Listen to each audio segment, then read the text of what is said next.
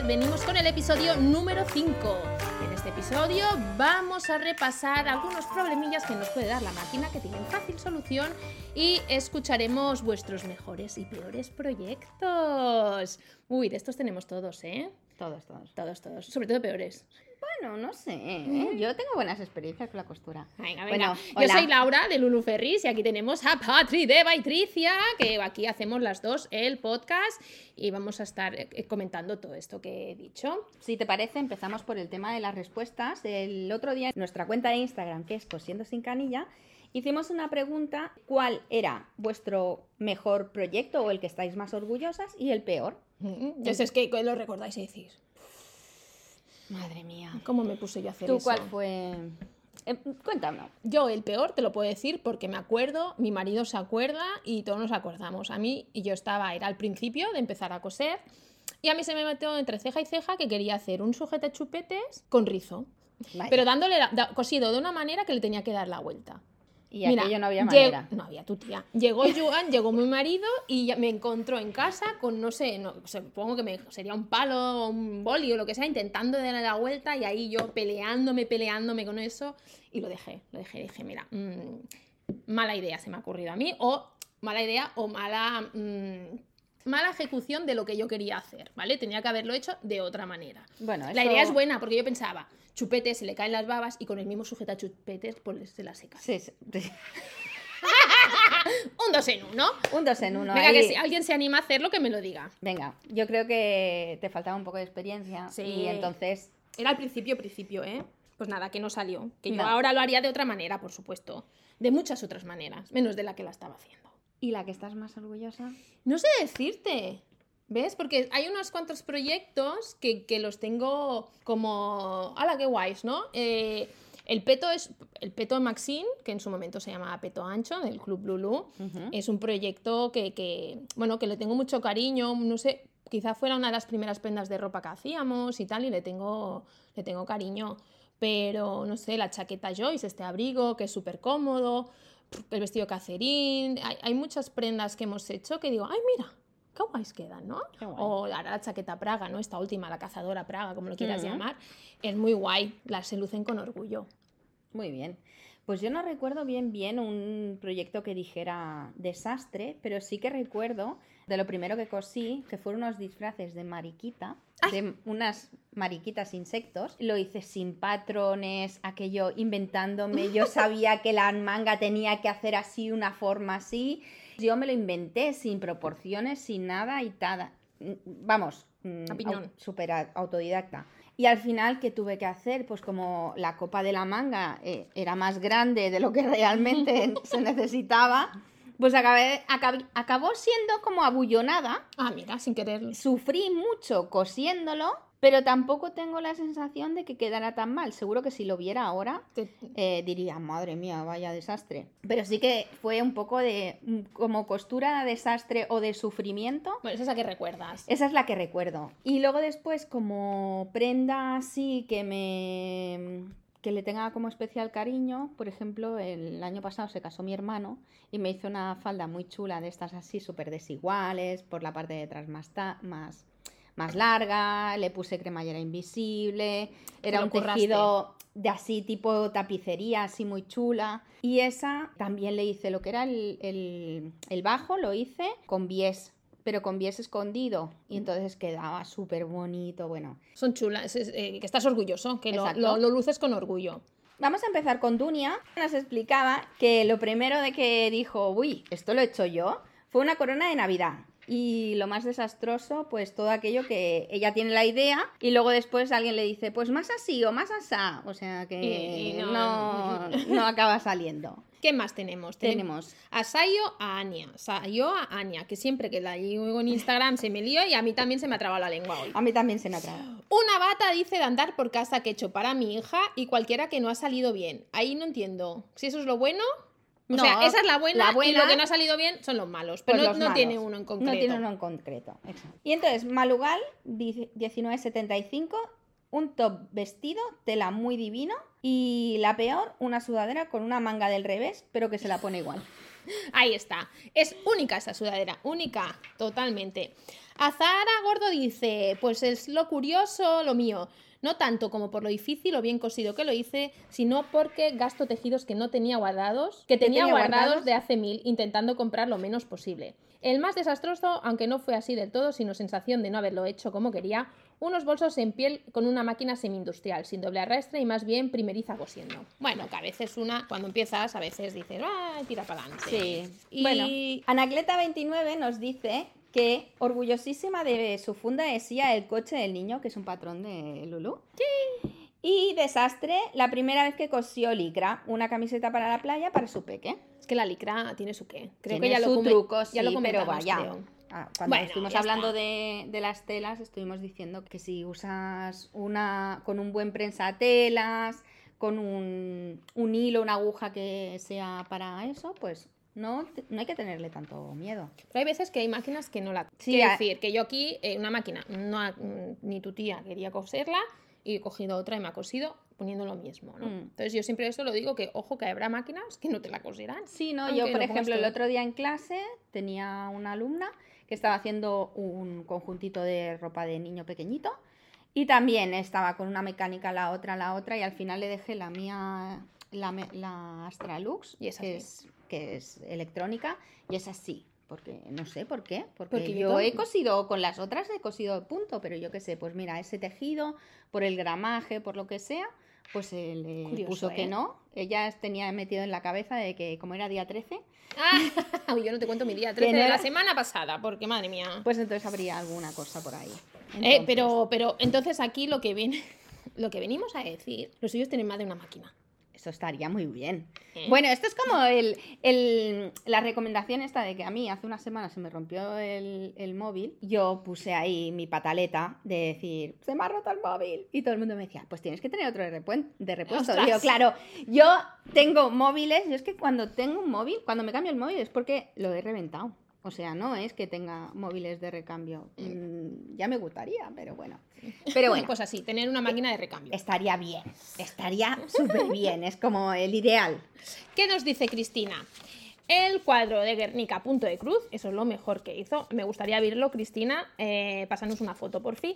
Que se lo pidió su parte. Tradi- ¡Uh! Tardó 10 años en terminarlo. Madre Madre mía, ya puede estar orgullosa ya del cuadro, ¿eh? Hombre, es que el Guernica es muy grande para hacerlo a punto de cruz. Y BM dice que el mejor, el petonico, que hice Ay. para el niño, para el hijo de mi mejor amiga para su primer cumpleaños. Y el peor fue muy al principio el bolso mochila multiposición para su madre, que dice, pobrecita.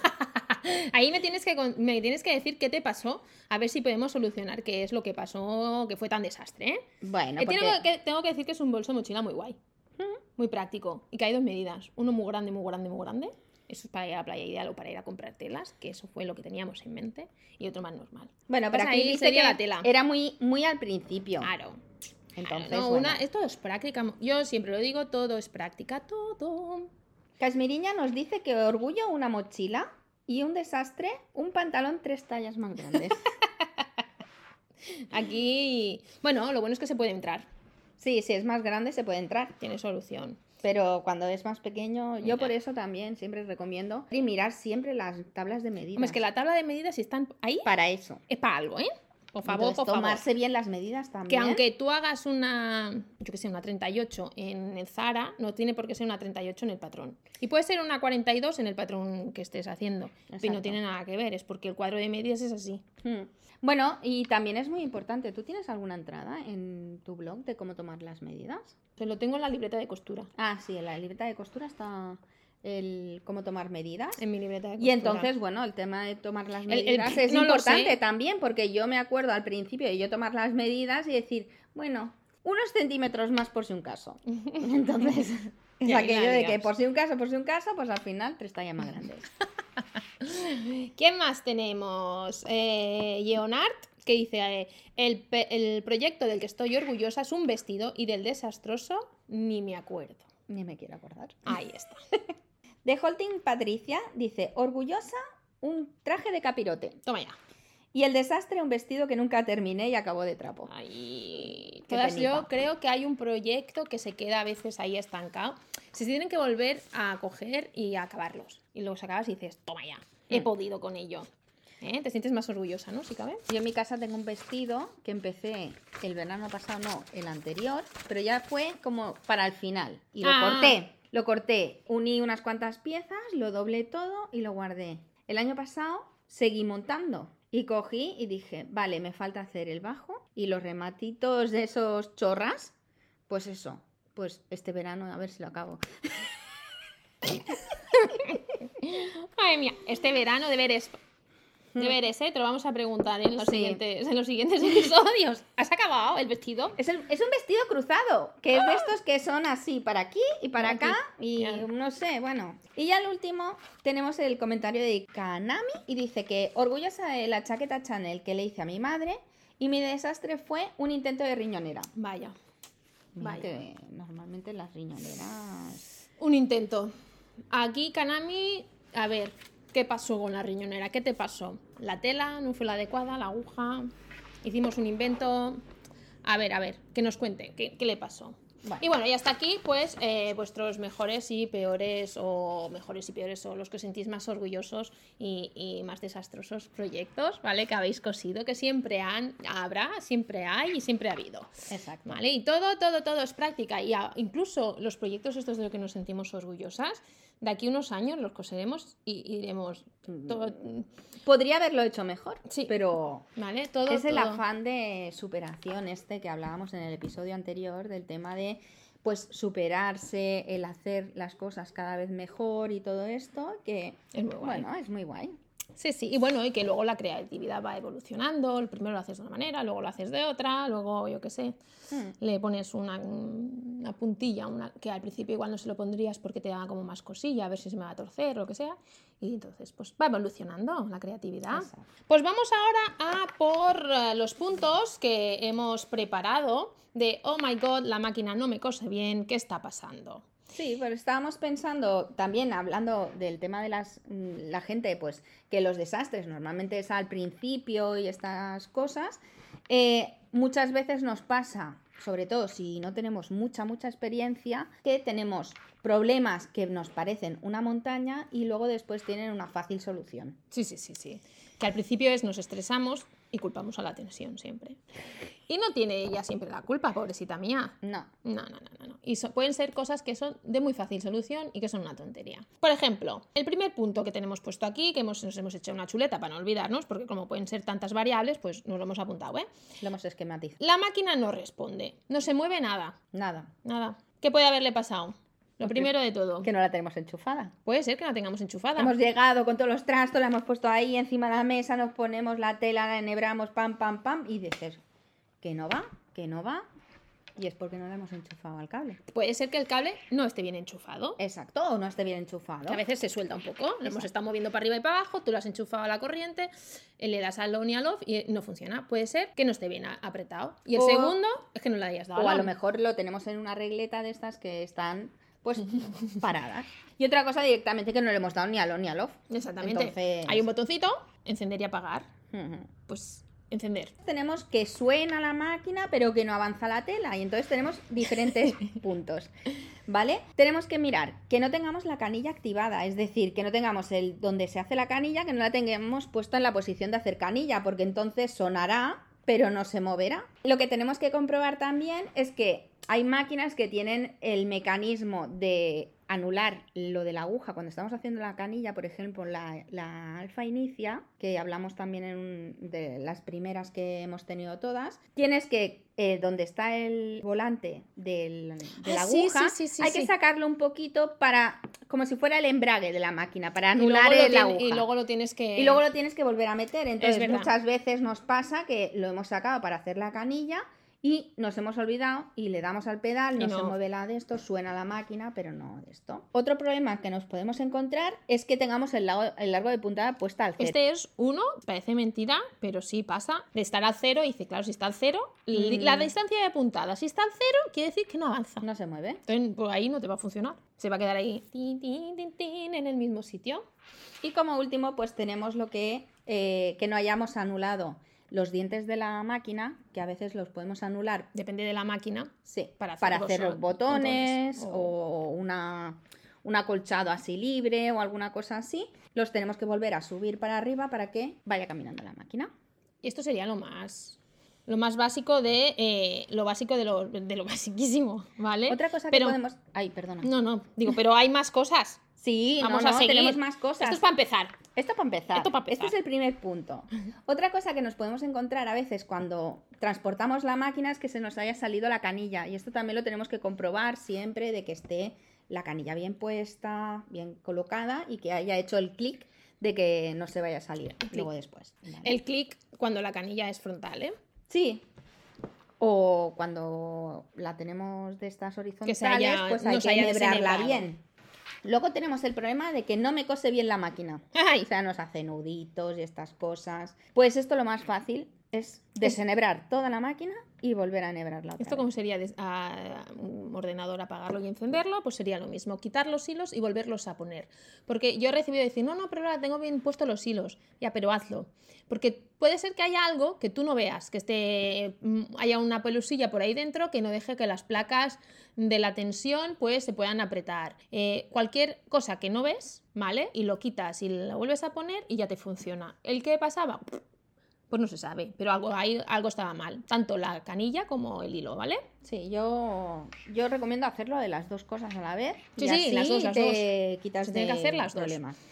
Y otra es el limpiar la máquina, de que no queden restos de pelusa, de bilitos, porque a veces, yo qué sé, se nos ha, por lo que sea, se nos ha enredado la máquina, hemos sacado, nos parece que lo tenemos todo limpio y entonces seguimos cosiendo y dices, ahora no me cose bien la máquina, ahora me coge, me salta, ahora me hace esto, y digo, no puede ser.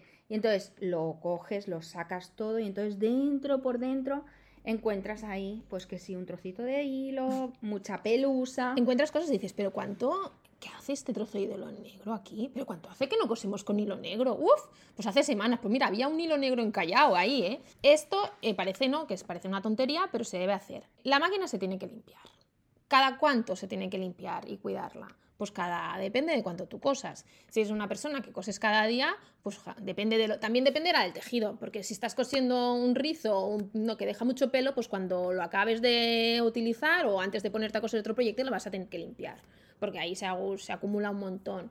Pero si no, una vez a la semana, una vez al mes y una vez al año seguro. Y aquí yo siempre recomiendo que una vez al año lleves a tu máquina a un especialista, sobre todo si coses mucho. Si coses una vez cada X tiempo, pues mira, pues no hace falta. Pero una vez al año, llévalo a tu técnico de confianza y que te la ponga a punto, que le ponga la grasilla donde necesite, que te la limpie por dentro, porque nosotras llegamos hasta un cierto punto. Eh, las pelusillas que se hacen adentro para que vivan los hámsters, pues no, las- no llegamos a ellas. Ahí no llegamos. Entonces es importante, y sobre todo el, engrase de las piezas, que hoy en día muchas máquinas están hechas de plástico, la mayoría de las piezas de dentro, y esas se rompen. Si no tienen un engranaje, tienen un aceite que las haga deslizar y todo, pues esto peta. Entonces nos, nos dura menos la máquina. Hmm. Y queremos que nos dure mucho porque nos cuesta mucho monis. Exacto. Nos cuesta dinerito, dinerito. Queremos que duren. Así que una revisión al año. Y limpiar la máquina. ¿Qué más? Tenemos el que me salta las puntadas o que se me rompe el hilo. Ay, ay, ay. Esto es bastante desesperante, ¿eh? Eh, sí. Da una rabia. Da mucha rabia. Lo primero que tenemos que mirar cuando se nos rompe el hilo o nos salta las puntadas y tal es que la aguja esté bien puesta, ¿vale? Que la tengamos bien puesta hasta arriba. Eh, normalmente las, me- las domésticas no tenemos tanto problemas de posición de la aguja porque eh, por la parte de atrás tienen la parte plana, Sí. ¿vale? Y no tienen más posición. Pero Y yo hasta arriba. y hasta arriba del todo. Pero yo recuerdo una vez que me vino una señora y me y vi que no tenía la máquina, se le rompía todo el rato el hilo. Y digo, ¿cómo puede ser? ¿Cómo puede ser? Todo desenhebramos, enhebramos todo, todo. Digo, no puede ser. Cambiamos el hilo y cuando voy y miro la aguja, la tenía puesta al revés, pero es que ¿Que al tuve que coger unos Alicate. alicates. Madre mía. Es que tuve que coger unos alicates para sacar la aguja. ¿Y cómo porque- la puso? pues imagínate, pues el, el trabajo que tuvo para meterla. Ya me decía, ya me, ya me costaba. y entonces, pues bueno, a ver, ¡Qué bueno! hay que coger y hay que... Y yo con las, los aquí, alicates ahí, y digo, no puede ser, bueno. Pues estaba puesta al revés. Las industriales sí que son redondas y hay que, hay que mirarse mejor lo que es la forma de la aguja. Sí. Pero vaya, Entonces, Bueno. pero que me lo he encontrado. Vale, ¿qué más tenemos? Otra cosa que puede ser que la aguja esté gastada. ¿vale? O que, que se haya gastado, que lleves mucho tiempo con ella, que, Esté que se haya, ay, que haya picado y se ha despuntado, Mm. que sea, pues entonces tenemos que cambiar y colocar una nueva. ¿vale? Porque se gastan, se gastan y se tienen que cambiar, ¿eh? Sí, sí. Que lo sepamos. Sí, hay gente que me viene con la máquina que hace dos años que la tiene y digo, ¿qué, ma- qué aguja tienes? Y pues la que traía. ¡Ay, madre! Y digo, no puede ser. Digo, pero bueno. No sí, sí. pot ser. Sí, sí, o sea. Luego después también quizá, pues volvemos con el tema de las agujas. Es que es eh, importante, claro. Pues igual no es la adecuada para el tejido que estamos cosiendo. No siempre todo se cose con la universal. Claro, la universal en teoría o su palabra dice que es universal, que es para todo. Pero si lo que sea todo, no habrían agujas específicas para cada tejido o para cada cosa que quieres hacer. Sí. Entonces, esas funcionan mejor para su tejido, Asignado. viene a ser tejano, para coser tejano, hay agujas para coser tejano, hay agujas para coser tejidos stretch, elásticos. Para tejidos que son super stretch, que son, que son super elásticos, pues la super stretch. Así para tipo polipiel, también hay agujas, hay agujas para eh, microfibras, o sea, para seda. Yo recuerdo para una boda le hice a Nuria una camisa que era de seda, pues tuve que ir a comprar más tela porque la destrocé toda. Yo la estaba cosiendo pues con la aguja normal Y, y cogí, tuve que comprar una aguja de 60, mm, Claro, finita. específica para, para la seda. Hay agujas de, de bordado, hay agujas de todo. Entonces puede ser que la aguja que estés utilizando no sea la adecuada para ese tejido. Entonces tenemos que mirar. Igual que el grosor. Incluso yo me he encontrado de Lo de 60, 70, 80, 90, 100, 110 es el gros, que podría ser de otra manera, dicho de otra manera, pero yo creo que las agujas de dónde son, no lo hemos mirado, pero deben ser ingleses que tienen una, una numeración tan rara. Bueno, tienen dos tipos de numeraciones, porque normalmente. 1, 2, 3, 4, 5, para que supiera- sería más fácil. 60, 70. ¿Por qué empieza 60? ¿Que hay agujas de 10? No. Yo supongo que es el 60 serán pues o las micras o algo Sí, en plan. Entonces, normalmente las de 60 creo que Para tejidos súper finos. para tejidos súper finos. Yo sé que las de 90 son también se les llama, se les pone de 14. Mm. De 12 De son 80, eh, 10 son ses- 70. Es que estoy para atrás, ¿eh? piensa, y piensa. 60 son 8. Y así van subiendo de dos en dos. Es como lo del tema de los centímetros y las pulgadas. Sí, sí. Hay como dos sistemas, pero van por ahí. Bueno, la cuestión es que el grosor es importante en las agujas de la máquina de coser. Pues otra cosa que nos puede pasar cuando nos saltan las puntadas o que se nos rompe el hilo principalmente es el tema de el hilo que esté bien. Claro. Que sea un hilo que sea de buena calidad. Un hilo... eh, Un hilo te fastidia un proyecto, ¿eh? Sí, sí, tranquilamente. Y otra cosa que también tenemos que tener en cuenta es de que no tengan, porque igual son hilos que son buenos, pero hace, yo qué sé, los has heredado pues de tu abuela, de tu tía, de no sé quién, y están súper deshidratados, están secos. Tan secos, sequísimos. Y entonces pues se pueden hidratar. Sí, no hace falta que los tires, no, no, no, no. No. Sí, esto se aprovecha, pero se tienen que volver a rehidratar. Entonces se, se suele hacer con silicona. Sí, Y hay es una diferentes- silicona especial. Sí, sí, sí. No Hay es la silicona de la pistola de silicona. Vamos, y ahí se quedan los hilos tiesos y no le vuelve a utilizar los conos. Creo que hay en spray, hay en líquido, hay de diferentes tipos especiales para ello. Entonces, pues se rehidratan y ya está. Hmm. Pero puede ser que un hilo Nosotros, por ejemplo, en la web no tenemos la silicona, pero si alguien nos la pide, se lo traemos. Porque creo que tú me dijiste una vez y yo te traje silicona. También otro problema que podemos tener, que a mí me ha pasado y el otro día con una clienta lo comentaba, me decía, ostras, es que tengo una bobina que cada X mm, Metros. metros de coser se me rompe el hilo. Ah, Y esto es porque se te ha caído la bobina y tiene un golpe. ay, ay, ay. Y es, y es, parece una tontería, pero sacas hilo, vas sacando hilo de, de esa bobina y a lo mejor tienes que tirar, yo qué sé, me lo invento, 500 metros. Pero si es una bobina nueva, luego lo puedes seguir aprovechando. Pero mm, a mí me ha pasado. Una bobina se te cae, te pica contra la mesa, el borde de la mesa, de la silla, lo que Sí. sea. Se hace un pequeño muesca. Y de, de la tensión de la máquina, pues cada X metros se coge y se rompe. Qué rabia. Sí, sí, sí. También hay hilos, solemos utilizar uno, o sea, poliéster y un, O de algodón. Cóselo todo. Sí, cóselo todo. Principalmente lo que vamos a encontrar más fácilmente y como más económicos son lo que son los hilos de poliéster. El tipo, el tipo coselo todo, eh, que pueden haber de diferentes marcas. Nosotros, por ejemplo, tenemos la Gutermann. Están luego después lo que son los Mara 120, que ya son una calidad un poco como industrial y son bobinas de 1000 metros. Y luego después tenemos los de, los de calidad industrial, que son de 5000 metros. Y en el mercado podéis encontrar muchos, pero siempre ir a una, una tienda especializada que vendan hilos buenos y comprar vuestros hilos. Sí, sí, sí, sí, porque te puede destruir ahí el proyecto cada dos por tres que se te vaya rompiendo. ¡Oh! No puedo, no puedo con ello. ¿Qué más? ¿Que tenemos más puntos? ¿Tenemos más puntos? Tenemos el punto de que se me hacen nudos. Ay, ¿dónde? ¿Arriba o abajo? ah, y ahí dependerá, ¿eh? Lo primero es, ¿has bajado la prensatelas? ¡Ah, amiguita! Porque a veces tenemos algo muy grueso y lo metemos en la máquina, se nos olvida bajar el prensatelas y se hace ahí un moño que te la marina. Hay algunas máquinas que no te dejan empezar a darle sin coser sin bajar el prensatelas. Pero eso normalmente son máquinas que son Menos mal. electrónicas. Menos mal, menos mal. Pues sí, sí. Si no has bajado el prensatelas, la máquina igual empieza y te hace dos o tres puntadas. ¿Qué ha pasado? ¿Qué ha pasado? Y también suele pasar cuando has empezado a coser, cuando empiezas a coser, cuando eres novatilla y estás tan pendiente, pendiente de todo. Esto es como cuando conduces, estás tan pendiente de todo que de lo principal te olvidas. Sí, porque yo no recuerdo muchas veces de subir y bajar el prensatelas. O sea, que, es, que no, no, no soy consciente, Ya, ya, ya. pero lo hago. Bueno, porque es entonces- algo automático. Sí. Automático. automático. Automático. Entonces, Es necesario bajar el prensatelas. sí, porque también yo lo escucho muchas veces. Yo estoy de espalda de cuando estoy haciendo Ah, bueno, clase sí. y lo escuchas que sientes gong, gong, gong, gong, y dices, uy, No te da tiempo a girar, decir el pre. eh, el prensatelas. ya está. Luego otra cosa que podría ser es que la tensión no fuera la correcta. Ahí sí, entonces ah, puede ser que sea la tensión, ¿eh? No la vamos a, a- que no es inocente siempre, pero a veces puede ser que sea ella. Hmm.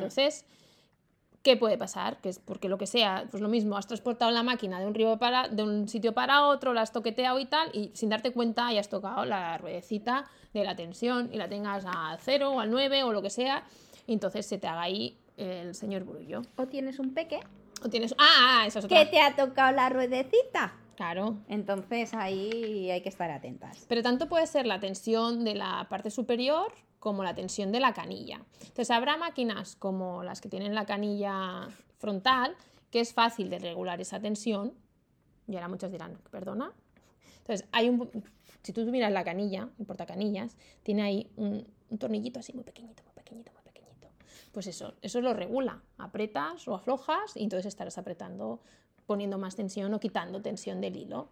Pues por lo que sea también ese tornillito se puede haber aflojado o estás utilizando un hilo que sea más fino o más gordo, entonces eso se tenga que ajustar un poco. Hmm. Yo normalmente no recomiendo mucho que se toque ese tornillito. Eso tiene No. que ser como en última instancia. Sí, eso, eso es... eh, Primero miraremos el, el de arriba. Si ya vemos que no hay tutía, pues entonces ya miraremos a ver si es que es el de abajo que no está bien tensado. Sí, sí, ese yo ahora porque hace mucho que no estoy utilizando canille- canillas eh, frontales. Pero sí, yo me acuerdo que se lo tocaba poquísimo, poquísimo. De hecho, la primera vez que llegué ahí fue en plan, ostras, mira, qué Mm. raro, es esto, ¿no? Se me había aflojado, me parece, entonces lo apreté un poquito y ala, y ya, está. Bueno, y hablando de tensión, también mos- vamos a volver con el tema de la limpieza, porque a veces se nos enreda por abajo y a veces se nos enreda por arriba. Yo el otro día, precisamente, Sí. con Griselda, con una clienta que conocemos, eh, Laura y yo, viene me dice, es que estoy desesperada con mi máquina porque no me cose bien, porque me hace muy mal la de esto, se me acaba enredando.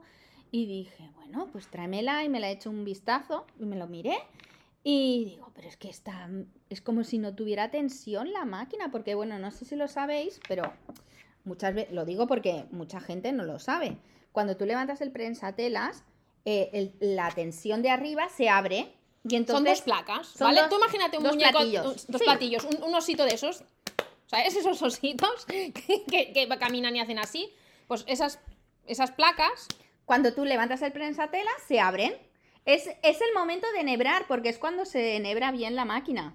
Bajábamos el prensatelas, la máquina de Griselda, pues Nada. no tenía tensión, pues le desmonté media máquina por arriba y resulta que tenía allí Una- una pelotera de hilos.